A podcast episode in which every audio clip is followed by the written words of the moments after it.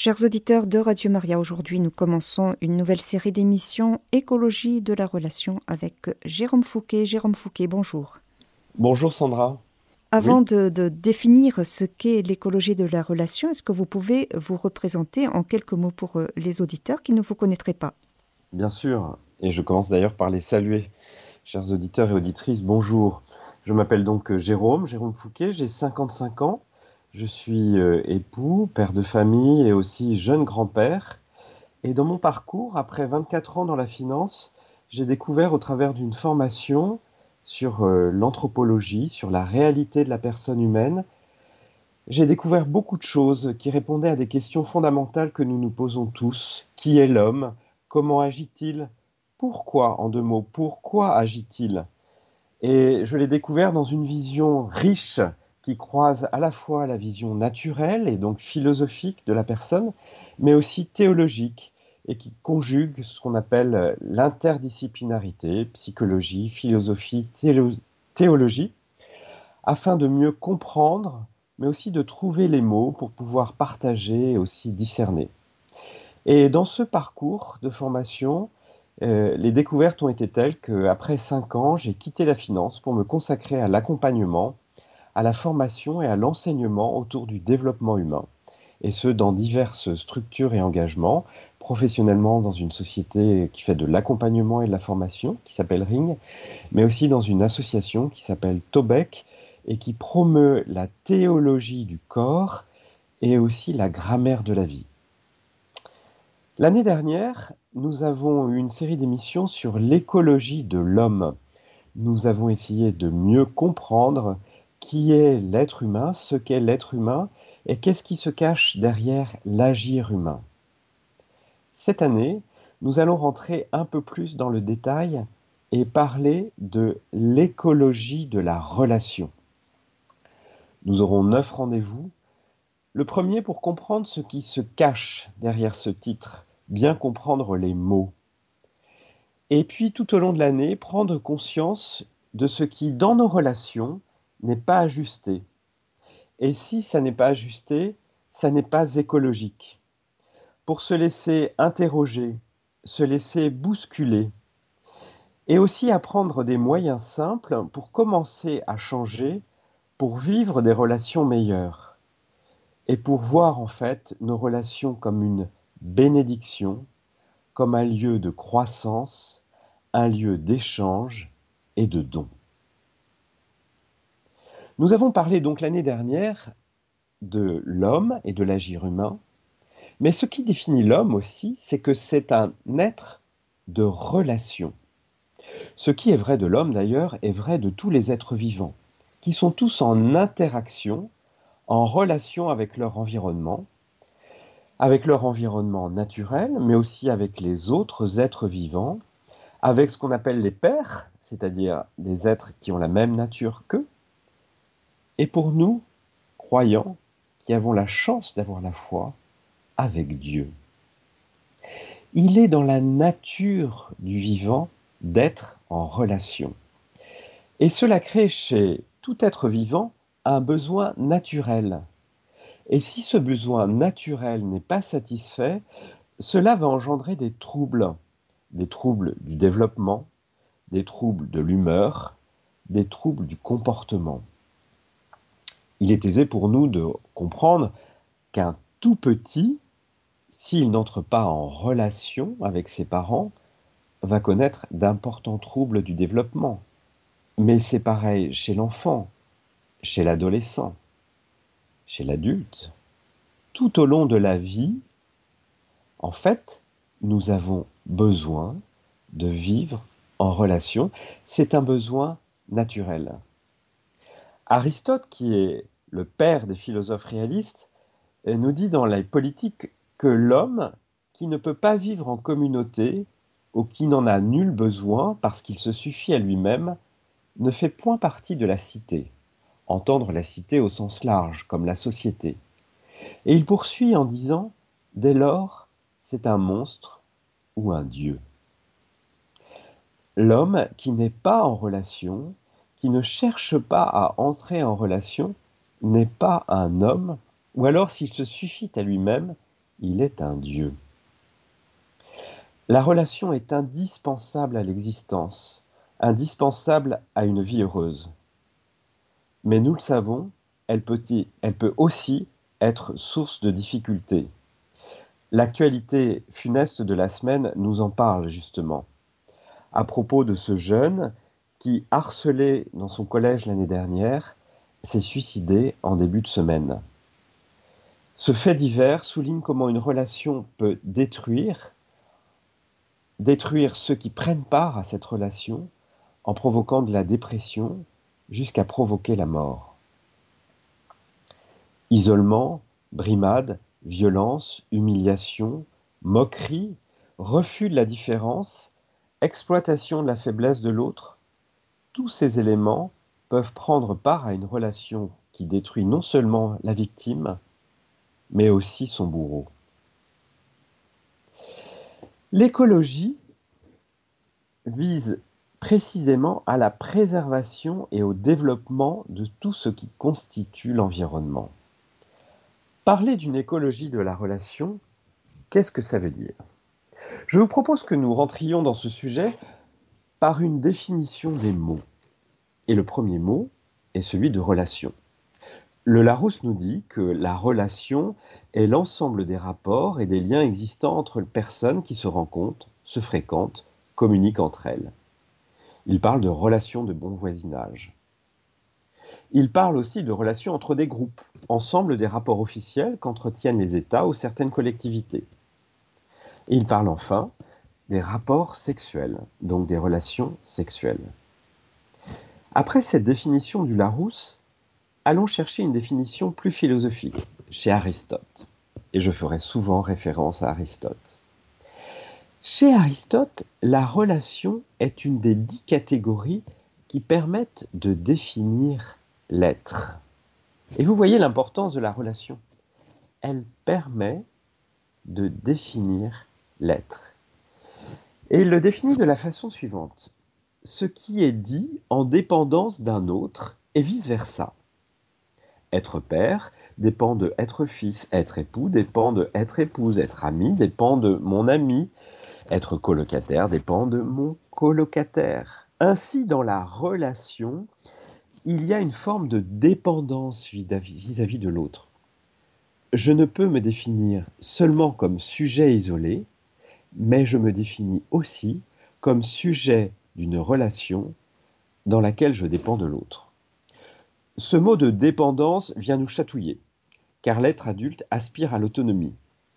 Mais nous avons tendance à confondre, et c'est une erreur, l'autonomie et l'indépendance. L'indépendance peut nous amener à l'isolement. L'autonomie, elle, nous amène à être pleinement nous-mêmes dans une relation où nous dépendons de l'autre, où nous dépendons de l'autre, où nous interagissons avec l'autre. Après le mot de relation, le mot de écologie. C'est plus simple. L'écologie est une science ayant pour objet les relations des êtres vivants, animaux, végétaux, micro-organismes avec leur environnement, ainsi qu'avec les autres êtres vivants. Il y a donc une science de la relation du vivant avec son environnement et les autres vivants. Et de ce fait, parler d'écologie de la relation devient presque un pléonasme. Un troisième mot que je souhaite voir avec vous d'entrée de jeu est le mot d'altérité. La définition qui nous en est donnée est la suivante. Qualité de ce qui est autre, distincte. Ou encore, différence, distinction, contraste, caractère de ce qui est autre, fait d'être différent, le fait d'être différent, le fait d'être distinct. En effet, la relation entre deux êtres se fonde sur une altérité, sur le fait que si A entre en relation avec B, A n'est pas B et B n'est pas A. Cela peut sembler basique, mais c'est important. La différence d'être fonde la relation.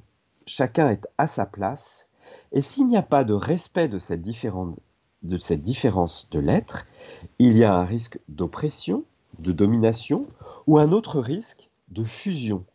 Auquel cas, dans la fusion, on ne peut même plus parler de relation, car dans la fusion, il n'y a plus qu'un seul être. Parler d'écologie, c'est parler de nature. Or, si on parle de écologie de la relation, on va chercher à savoir ce qui est naturel à la relation. Nous avons vu tout à l'heure que l'homme a un besoin naturel de la relation. Il est en attente, en appétit de relation, et s'il ne les vit pas, il est en difficulté. Mais passons quelques instants sur ce mot nature. La nature, c'est plus que le donné naturel et le besoin naturel. Aristote, à nouveau, au début des politiques, nous dit la chose suivante. La nature d'une chose, c'est sa fin. Ce qu'est cette chose, une fois sa croissance achevée. C'est cela que nous appelons la nature de chaque chose. Par exemple, d'un homme, d'un cheval ou d'une famille. Parler d'écologie de la relation est donc parler de plus qu'un besoin naturel. Il s'agit de parler d'une relation écologique, une relation qui non seulement respecte le donné naturel des parties, mais qui les rend meilleurs, qui contribuent à leur croissance, qui contribuent à leur achèvement. Donc, si nous parlons d'écologie de la relation, nous parlons d'une relation, et en l'occurrence d'une relation humaine, qui va rendre meilleures les deux personnes ou toutes les personnes qui seront parties de cette relation. Et nous le savons bien, les relations nous font du bien. Elles nous épanouissent, elles nous accomplissent. Mais nous savons aussi, et nous en faisons l'expérience, que la relation peut détruire. À nouveau, conflit, manipulation, domination, soumission, violence, harcèlement, ne contribue pas à l'accomplissement de la personne, mais au contraire empêche son développement. On parle très souvent en ce moment dans la presse de la relation toxique au pervers narcissique, une relation manipulatoire qui est caractérisée par une domination et une soumission et bien souvent de la manipulation. Une relation qui ne contribue pas à l'accomplissement au développement de chacune des personnes, que ce soit d'ailleurs le dominateur ou le dominé. À tel point qu'aujourd'hui, on dénonce de nombreuses formes de domination. On finit par nous faire croire que naturellement, les hommes dominent les femmes, les adultes les enfants, jusqu'à arriver à des concepts étonnants.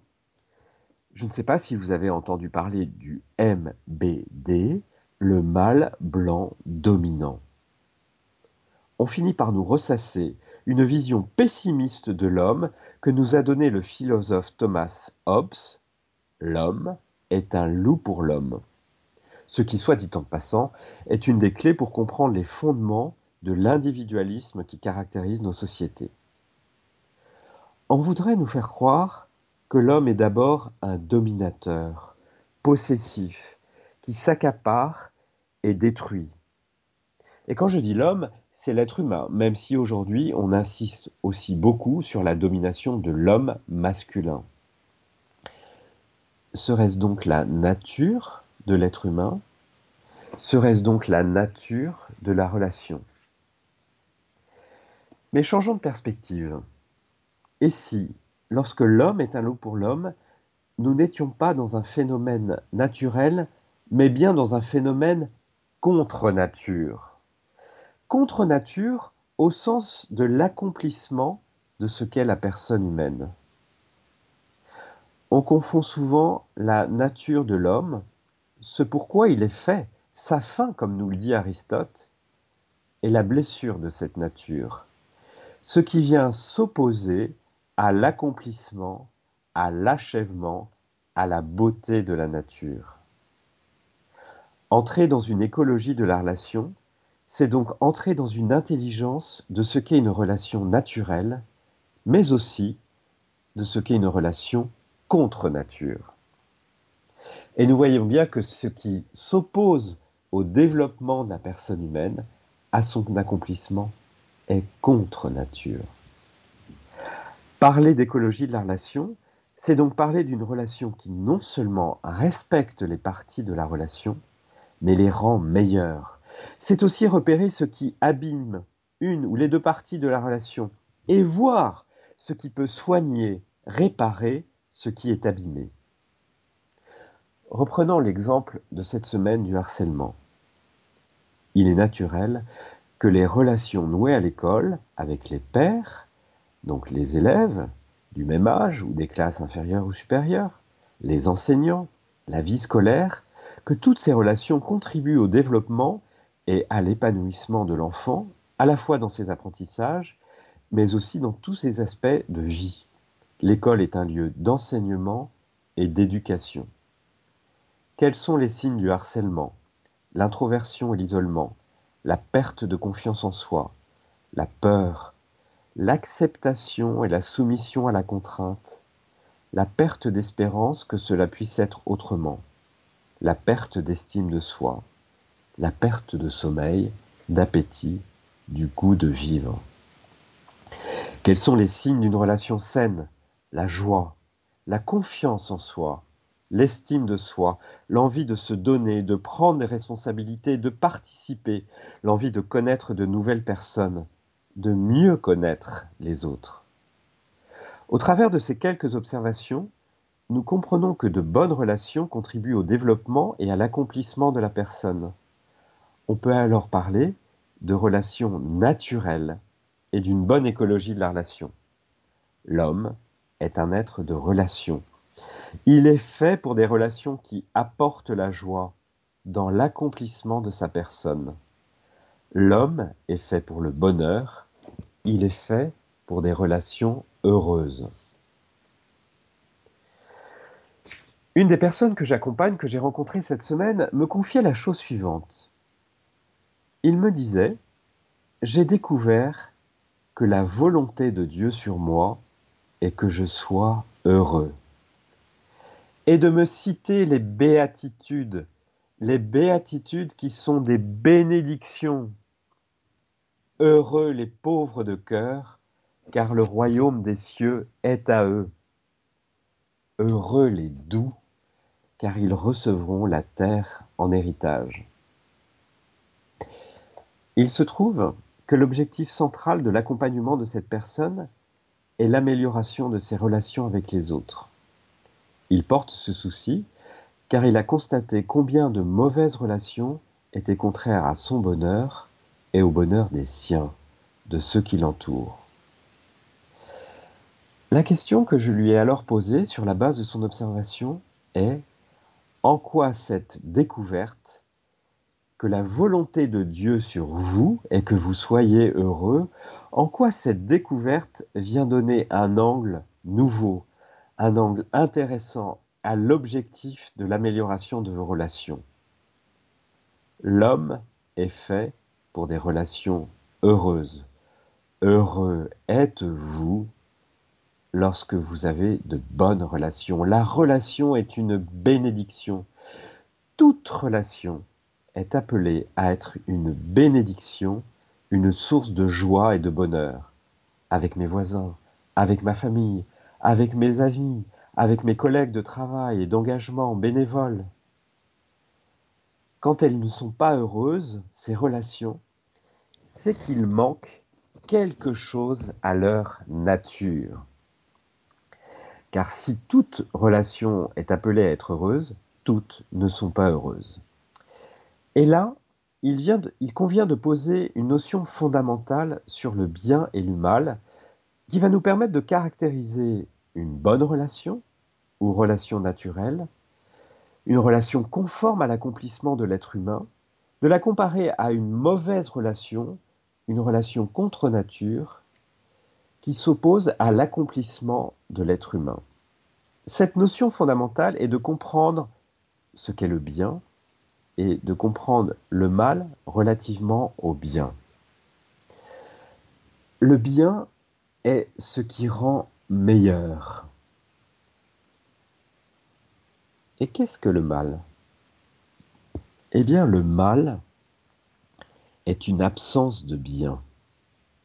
C'est très important. Le mal n'est pas quelque chose de consistant. Le mal est une absence de consistance. Ce qui est consistant, c'est le bien. Quand nous sommes isolés, et en manque de relations, quand nous avons de mauvaises relations, il manque un bien. Il manque quelque chose qui nous rend meilleurs. Quand la relation nous fait mal, c'est qu'il y manque quelque chose de sa nature, d'où l'enjeu de l'écologie de la relation. Le mal n'est pas consistant, il ne se caractérise pas par une opposition de contradiction, le mal n'est pas le contraire du bien. Non, le mal est une absence de bien. Chaque fois qu'il y a du mal, en fait, il y a un appel à ce qu'il y ait un bien. Et d'ailleurs, on peut prendre sa comparaison entre la lumière et les ténèbres. La ténèbre est une absence de lumière. La ténèbre ne chasse pas la lumière. C'est lorsque la lumière se retire qu'il y a ténèbres. Le mal n'est donc pas quelque chose qui viendrait équilibrer le bien. Non, le mal est une absence de bien. Quand il y a du mal, c'est parce qu'il manque un bien. Ainsi, la maladie est une absence de santé. L'état normal et naturel est celui de la santé. L'état normal et naturel de nos relations est le bonheur. Quand nos relations sont difficiles, c'est qu'il y manque un bien. Ce qui pose évidemment la question de savoir quel est ce bien. Quel est ce bien qui caractérise la relation naturelle? Qu'est-ce qu'une relation naturelle qui contribue à l'accomplissement des personnes qui en sont parties? Que manque-t-il dans nos relations lorsqu'elles ne sont pas bonnes? Autrement dit, lorsqu'elles sont mauvaises. Nous allons entrer là dans une notion philosophique un peu compliquée, et je m'en excuse, mais je me propose néanmoins de vous la partager en quelques mots, et particulièrement dans sa conclusion. Cette notion s'appelle l'analogie de l'être. Une grande question des philosophes est de savoir si on peut parler de l'être en tant qu'être pour quelque chose qui soit valable pour tous les êtres, sans considération de différence entre les êtres. C'est ce qu'on appelle entrer dans une métaphysique de l'être. Parler de l'être sans considérer les différences entre les êtres.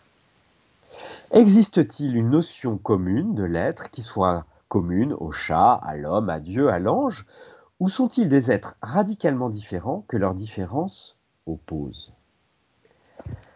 Saint Thomas a travaillé cette notion tout au long de son existence, et il lui a fallu son existence pour aboutir à une conclusion lumineuse. Et cette conclusion est qu'il existe une notion d'être commune à tous les êtres, qu'ils soient matériels ou spirituels qu'il soit vivant ou inerte. Ce qui est commun à tous les êtres, c'est qu'ils reçoivent leur existence d'un être premier dont l'essence est précisément l'existence. Oh oh, c'est compliqué. C'est une phrase complexe. Rappelez-vous cette parole biblique lorsque Dieu s'adresse à Moïse. Je suis celui qui suis. Chez Dieu, la nature même de Dieu est que son essence est son existence. Il n'y a rien qui précède son existence. Dieu est celui qui est, contrairement aux autres créatures. C'est une phrase complexe à comprendre, mais qui est une conséquence importante. Qu'est-ce qui est commun à tous les êtres?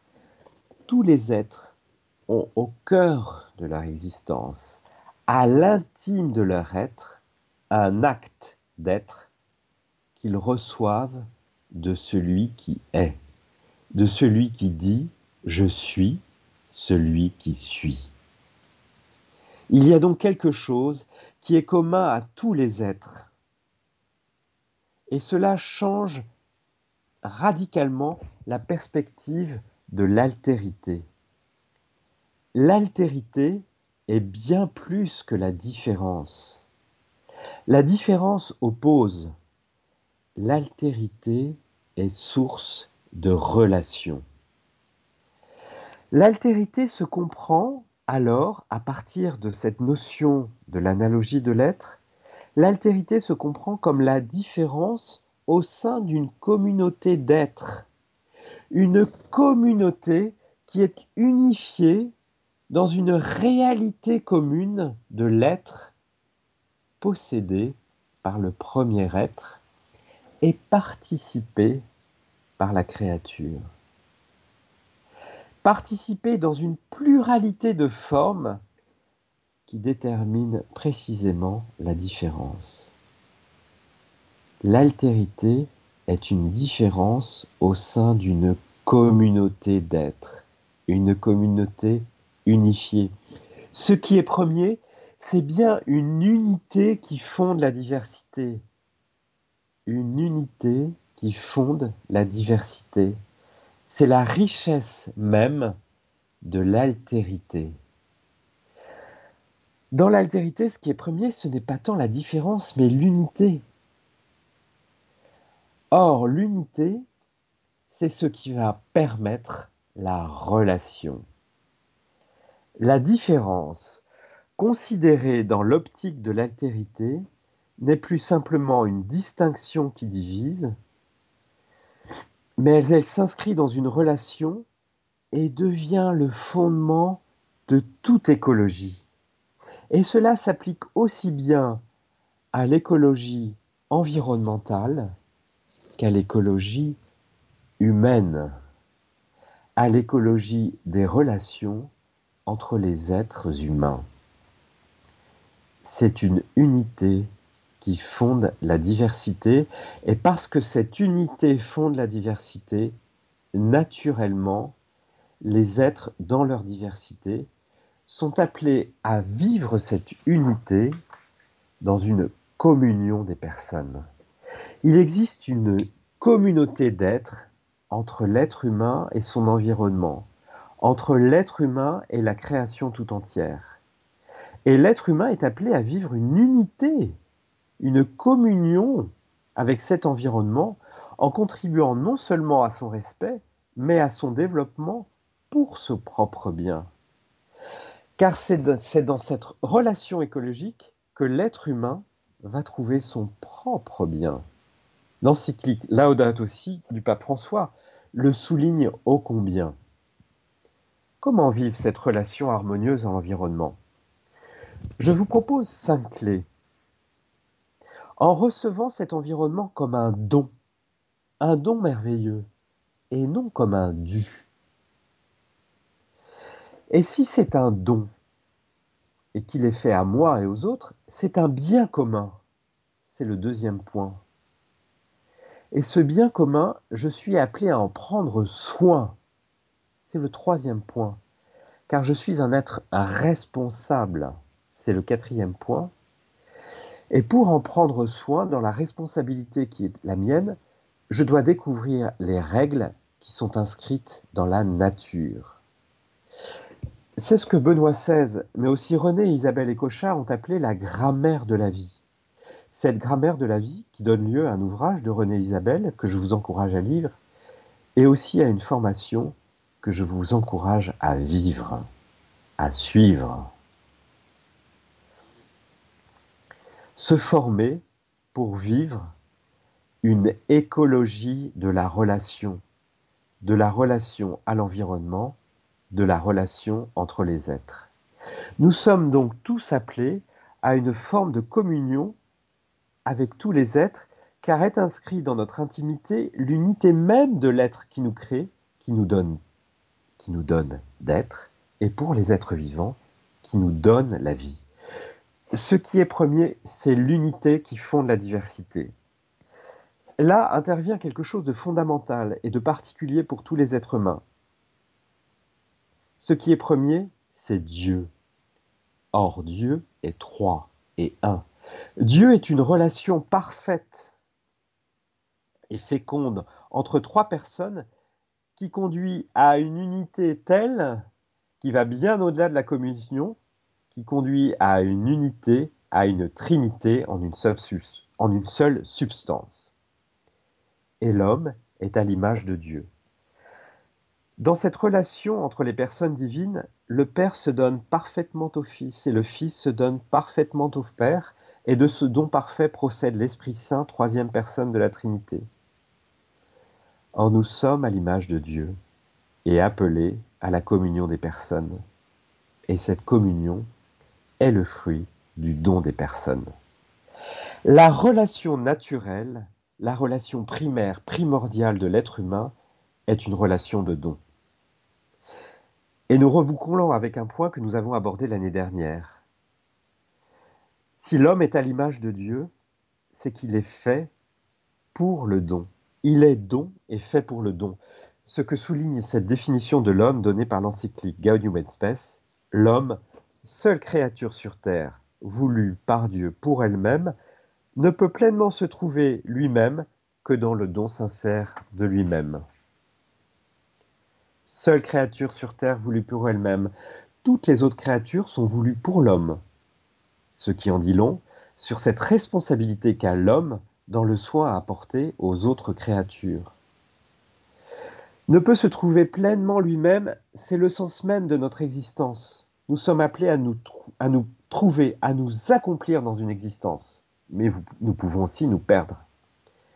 Or, nous nous trouvons dans le don sincère.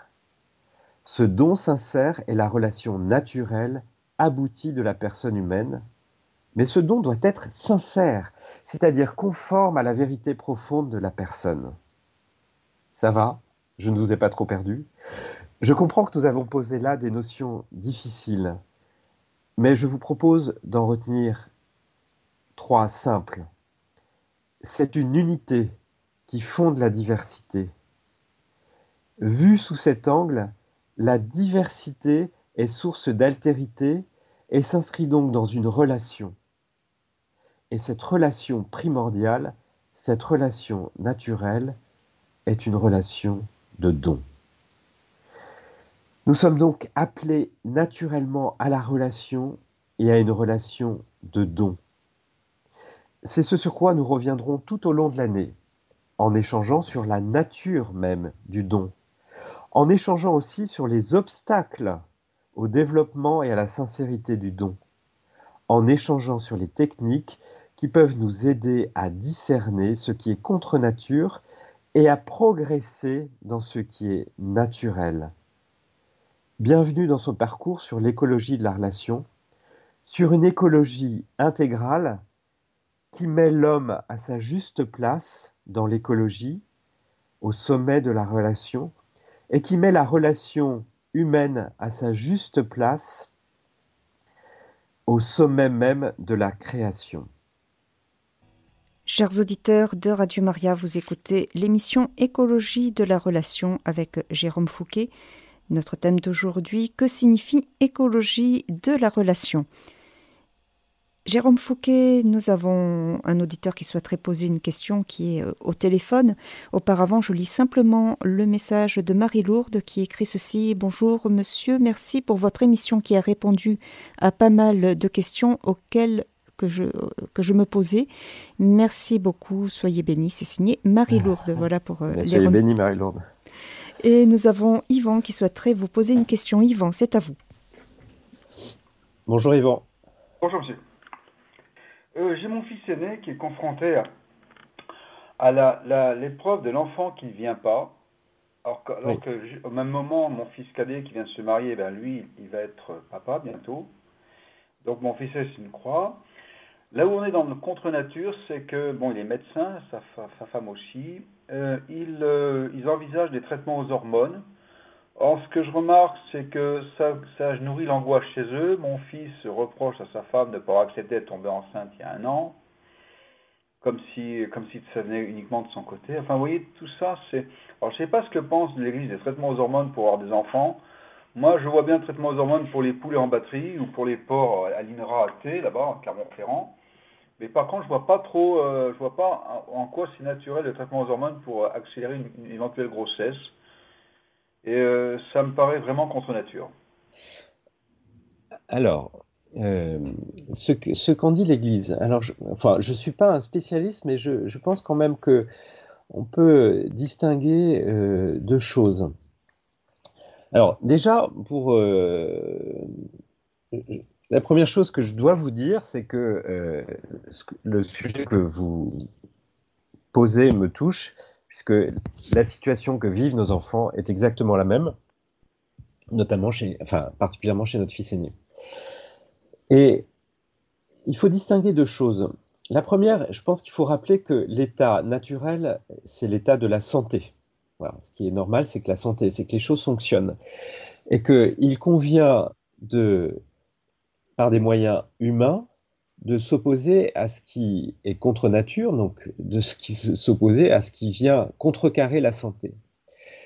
Simplement là se pose une question fondamentale, c'est euh, celle de la procréation. Et c'est là que se situe le message de l'Église. Le fait, si vous voulez, de prendre un traitement euh, pour euh, aller pallier une déficience physiologique et provoquer euh, chez la femme une ovulation ou chez l'homme améliorer sa fertilité est quelque chose qui relève de la thérapie. Et dans la thérapie, il y a toujours une forme d'agression et de violence. Voilà, parce qu'on va aller forcer quelque chose. La position de l'Église, elle, porte surtout sur la procréation médicalement assistée, sur le fait de désolidariser l'union de l'homme et de la femme de la procréation, pour dire que ce qui fonde en fait la procréation, c'est un acte humain, et dans cet acte humain, il y a le une seule chair. Voilà. Dans la question que, que vous me posez, j'entends que euh, vous êtes euh, interpellé par euh, la violence qui est faite au corps d'un traitement hormonal. Et encore une fois, dans une thérapie, il y a toujours une forme d'agression, mais pour un plus grand bien. Et je ne pense pas, mais si je me trompe, quelqu'un saura me corriger, que l'Église s'oppose à ça. Ce que la position qu'a prise l'Église sur la PMA, c'est sur le fait de désolidariser l'union de l'homme et de la femme comme un acte fondateur, procréateur d'une nouvelle personne humaine. Est-ce que ça répond à votre question? Alors, oui, effectivement, euh, ça, je savais que euh, le, Saint Jean-Paul II avait considéré comme particulièrement déshonnête la PMA et la GPA, surtout que la PMA, il faut savoir, c'est que les gens, pour, enfin les, hommes, pour recueillir le sperme, c'est la masturbation. Donc déjà, c'est n'est mm. pas possible. Bon, ça, je le savais.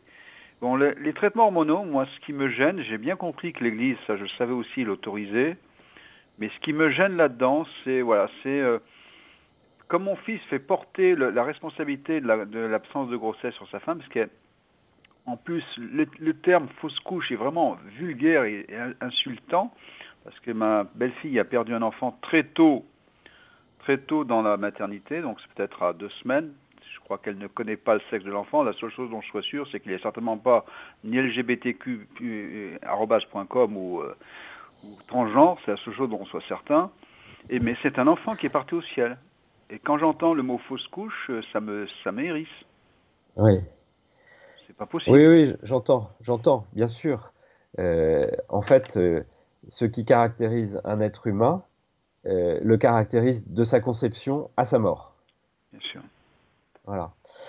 Mais finalement, ce que ça pose la question, parce que si vous voulez, par exemple, si vous prenez un traitement hormonal, vous avez beaucoup de cancers qui sont hormonodépendants. Mhm. Et pour éviter une récidive, on va donner un traitement hormonal.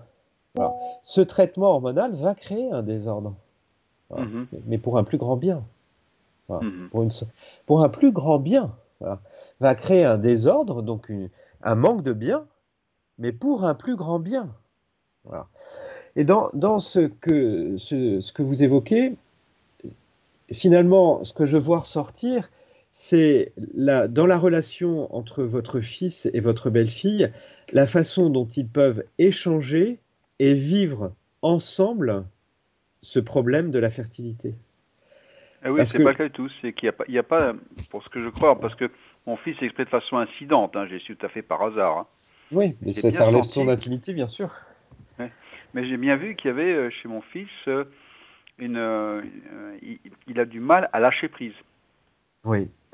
Et moi, je, pense que bon, ça fait six mois que j'essaie d'un enfant parce qu'ils sont mariés il y a un an. six mois, pour moi, c'est pas encore cause d'infertilité. Bon, y a, oui, il y a l'enfant tarde à venir, ça c'est clair. Et mais plus mon fils mettra la pression sur, sa, sur ma belle-fille, moins l'enfant parviendra. C'est tant qu'ils consentiront pas à cette situation, cette croix d'un enfant qui ne vient pas, ça, tout ce que ça, bloquera, ça c'est clair. Oui, oui, absolument. Et, vous verrez que on va beaucoup, euh, tout au long du, fil de ces émissions, approfondir la, place du don dans la relation. Or, ma propre vie est un don que je reçois. Je suis appelé à recevoir ma propre vie comme un don et à me recevoir moi-même comme un don. L'enfant à naître est un don que je suis appelé à recevoir comme un don, avec la gratuité du don. Évidemment, c'est pas facile parce qu'il est naturel d'avoir des enfants. Et donc, comme c'est naturel, on va le considérer comme un dû. Mais on oublie que c'est un don. Et vivre euh, dans l'attente de la réception du don et non de la réception d'un dû permet de vivre les choses autrement, y compris cette souffrance de l'attente de l'enfant à naître. Surtout que la vocation des parents, c'est d'amener l'enfant au ciel. Alors bien sûr, tout le monde préférait que l'enfant parte au ciel à 98 ans, mais si l'enfant part euh, deux semaines après la conception, ben, on a rempli notre, notre office. Oui, mais il y a une violence. Vous sentez ah bien qu'il y a une violence qui est faite à la nature, puisque comme vous le rappeliez, ce qui est naturel, c'est de vivre une existence la plus longue possible, finalement. En tout cas, de vivre une existence euh, prolongée. Alors, cet enfant prie pour nous au ciel. Absolument. Alors, merci beaucoup, Yvan. Il y a d'autres questions? Oui, excusez-moi. merci beaucoup pour votre intervention. Au revoir. Voilà, nous avons reçu également deux questions par SMS, une question de Peggy et nous terminerons avec une question d'un auditeur ou une auditrice qui a souhaité rester anonyme. Donc voici le message de Peggy. Bonjour monsieur, tout ce que vous venez de dire résonne en moi, euh, ce de plus en plus vrai depuis les confinements que nous avons eus. Cela a fait beaucoup de mal à l'homme et encore plus aux jeunes. Merci, bonne journée. C'est signé Peggy. Bonne journée Peggy. Et oui, nous avons besoin de relations et, ce sera un des chapitres qu'on abordera, c'est que nous sommes des êtres incarnés et que dans ces relations, il y a une place pour le corps. Le confinement nous a isolés, a permis de développer d'autres formes de relations euh, à distance, mais dans lesquelles il manquait la dimension du corps. Or, nous avons besoin fondamentalement d'entrer en relation avec toute notre personne, avec notre corps, car le corps dit la personne. Et ultimement, dans la relation amoureuse, le corps est don à l'autre personne. Donc nous terminons avec euh, une question d'un auditeur ou une auditrice anonyme. Bonjour monsieur, très intéressant votre intervention. Que pensez-vous d'une catholique pratiquante vivant dans l'isolement, ayant sombré dans l'alcool? Merci de tout cœur euh, de prier pour moi. Voilà, donc euh, par essai anonyme. Oui. Alors, en fait, le fait d'être dans l'isolement est contre nature. Et le fait de trouver dans, dans, l'alcool une compensation aux difficultés de la vie est aussi contre nature. Parce que ça ne répond pas évidemment pleinement à l'aspiration profonde que nous avons d'être des êtres de relation, de communion et de don. Mais la vie est ainsi faite que nous rencontrons des difficultés et que ces difficultés, nous ne savons pas toujours les surmonter par nous-mêmes et que parfois nous sombrons dans des succédanés qui nous permettent de rester debout mais sans nous permettre de marcher. Je dirais deux choses à cette chère auditrice anonyme et je prierai pour vous.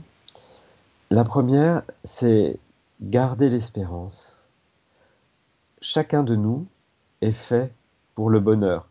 Comme le disait cette personne que j'ai rencontrée cette semaine et que j'accompagne dans le cadre de ma profession, j'ai compris que la première volonté de Dieu sur moi est que je sois heureux.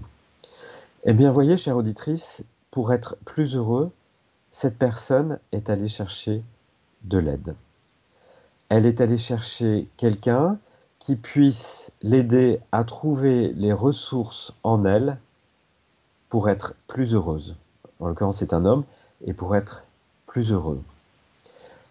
Savoir aller chercher de l'aide lorsque l'on est en difficulté et que ces difficultés sont insurmontables est un acte d'humilité et de bienveillance, de charité que l'on se fait à soi-même pour petit à petit non seulement rester debout, mais apprendre à nouveau à avancer, à sortir et à entrer en relation avec les autres. Faites-vous aider. Eh bien, merci beaucoup Jérôme Fouquet pour euh, cette première émission Écologie de la relation. Merci Sandra, bonne journée à tous. Chers auditeurs de Radio Maria, c'était l'émission Écologie de la relation avec euh, Jérôme Fouquet qui a défini ce qu'était l'écologie de la relation et vous pourrez réécouter cette émission en podcast sur notre site internet www.radiomaria.fr.